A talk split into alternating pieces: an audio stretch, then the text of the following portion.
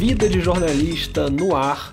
Eu sou o Rodrigo Alves e esse é o bônus do episódio 47 com Mauro Pimentel, fotojornalista da agência France Press. Se você ainda não ouviu o episódio original, Quer dizer, esse é original também, tá? Esse não é pirata não, mas o episódio principal, completo, quase uma hora de papo, pode buscar aí no seu celular. O Mauro falou bastante sobre o mercado do fotojornalismo, as oportunidades, os trabalhos como freela, as chances para quem está começando. E claro, ele contou bastidores, porque essa é a pegada do Vida de Jornalista. Bastidores de várias fotos marcantes que ele já fez. Duas fotos, por exemplo, muito impressionantes de crianças numa operação policial na Rocinha a foto que ele fez nos protestos de 2013 com aquela pancadaria na Alerj no Rio de Janeiro, na Assembleia Legislativa, coberturas na Amazônia, em Brumadinho, na África do Sul, para o funeral do Mandela.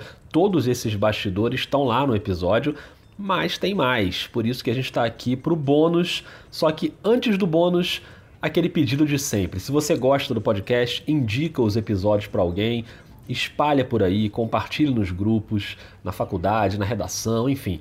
O Vida é grátis, já são quase 50 entrevistados compartilhando as experiências, os métodos, os bastidores, então faz esse material rodar por aí. Mas chega de pedidos e bora voltar para o Mauro Pimentel, que agora vai contar um pouco sobre a cobertura esportiva, especialmente uma foto linda que ele fez na Paralimpíada do Rio em 2016 do saltador americano Regas Woods. E depois ele fala também sobre retratos, que a gente acha que é mais tranquilo, mas às vezes é na correria também.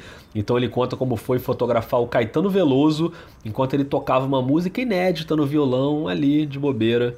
Vamos pro papo.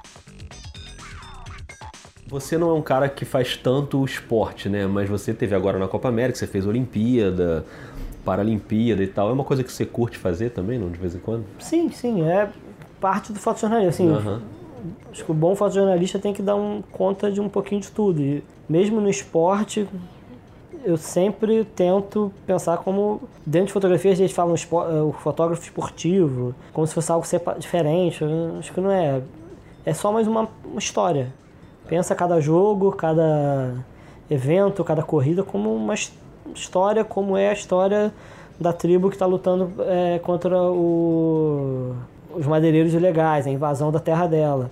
Tem sempre alguma história para contar ali. Eu falo muito isso também sobre o jornalismo esportivo em geral, né? Que é a área onde eu trabalho hoje com basquete, mas é, me incomoda um pouco a expressão jornalismo esportivo, né? Porque Sim. você tem que ser um jornalista, acima Sim. de tudo. Esporte é só a área onde você está trabalhando naquele Sim, momento. É. A foto que você fez na Paralimpíada daquele saltador americano, uhum. que é uma foto bem bonita também, assim, como é que foi aquele momento ali? É, então, essa foto eu acho que eu uso muito como exemplo. A Olimpíada, Paralimpíada, a Olimpíada eu fiz fora, eu não trabalhava na France Press ainda, eu era freelancer e eu estava contra, é, contratado pela Associated Press, pela AP. Uhum. A Olimpíada eu cobria as ruas do Rio de Janeiro e todas as confusões, inclusive, claro, uma agência americana, os nadadores. Sim. A lambança lá deles aqui no Rio. Do assalto fake. Fake, tudo mais, enfim. E na Paralimpíada eu, eu cobri os jogos. A Paralimpíada ainda te dá um mais abertura ainda, porque a Paralimpíada tá, é muito mais sobre as histórias. Uhum. O primeiro colocado às vezes não é a história. Ele foi isso. É o Regas Woods. Ele foi quinto colocado. Era um então, saltador de salto em distância, salto né? distância, sem as duas pernas, as... com as próteses. É. E ele competia com pessoas que tinham uma perna. Uhum. É, era uma categoria lá que tinha uma mistura. Ele, eu, eu tava no, no, no meio do, do, do, gramado, eu ia meio que olhando e tentando pesquisar, ver, literalmente, né, pelas diferenças. Não, não são todas, as deficiências não são exatamente iguais. Isso. Eu lembro que na hora eu puxei celular, botei o nome dele, tentei olhar, ver alguma coisa, só para ter uma noção. Falei, esse, é, esse cara é, é, a história. E aí ele, ele sempre faz uns, te, uns saltos de teste, né? De uhum. aquecimento. Ele fez um, dois, três saltos. Então eu fui vendo todos aonde ele ia e marquei, falando a parte técnica, marquei aonde ele ficava naquela posição, o foco, da onde eu estava. E não fiz ninguém, ninguém mais. Esperei ele fazer o, o salto à vera. Fiz, calculei, botei a câmera no chão, eu queria fazer de baixo para cima, tava com uma 400, botei ela apoiada no, no parasol, deitei no chão e fiquei esperando todo mundo saltar. Aí saltou dois, três, quatro, cinco e aí veio ele. Eu só. Ele veio, eu só baixei, eu só bati a, a foto, o foco, tudo já estava no lugar. Eu não tirei a câmera, né? Porque eu medi no, no teste dele, larguei a câmera e soltei ela. e fui fazer outras coisas, fiquei vigiando, ninguém mexe nela, ninguém toca, tinha outro fotógrafo, ó, tem um troço aqui definido pra essa daqui. Aí eu, tá, tá bom, tá bom. Aí quando, ah, agora, Regas Wood, eu abaixei e fiz a foto. Legal. Uma foto planejada. Às vezes uhum. a gente consegue pensar a foto antes. É. Tem vezes que a gente descobre olhando a foto, né? Sim, você sim.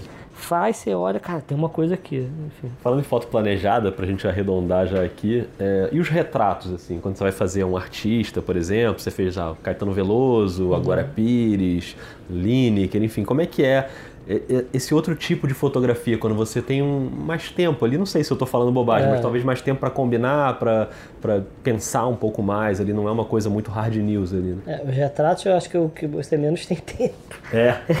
É dois minutos. Porque o artista, você chega ali e você tem que fazer rapidinho. É, três cliquezinhos, tá? Isso, uhum.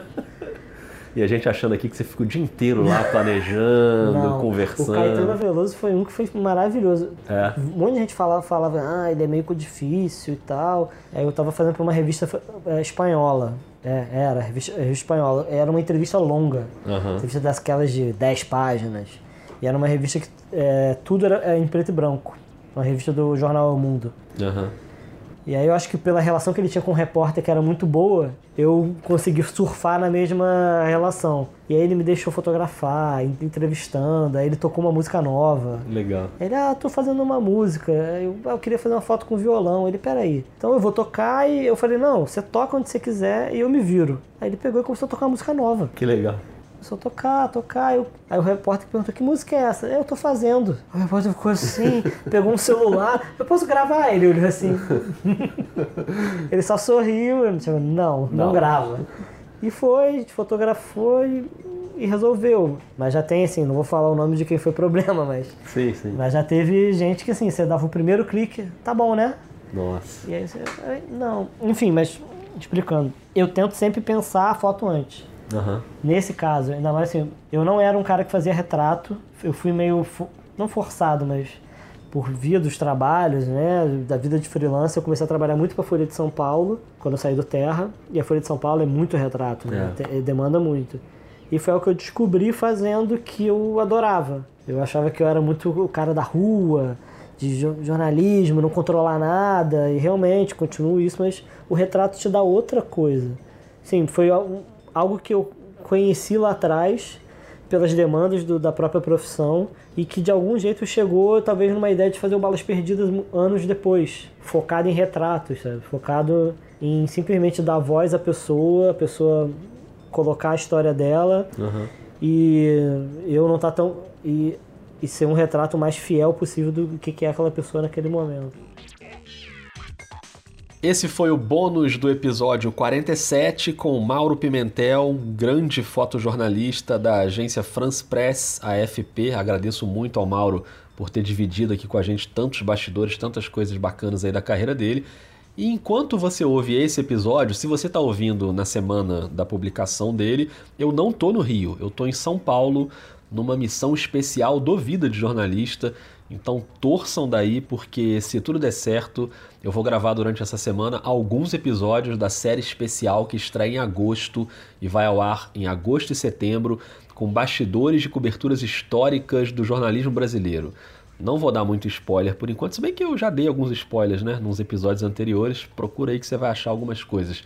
Mas pelo planejamento ainda tem o episódio 48, depois o 49, aí vem o 50, que é um episódio com um tema muito especial que vai encerrar a primeira temporada do Vida. E para celebrar o aniversário de um ano, em agosto começa essa série Memórias. E eu só quero que vocês gostem de ouvir tanto quanto eu estou gostando de fazer. Um beijo, um abraço e até mais.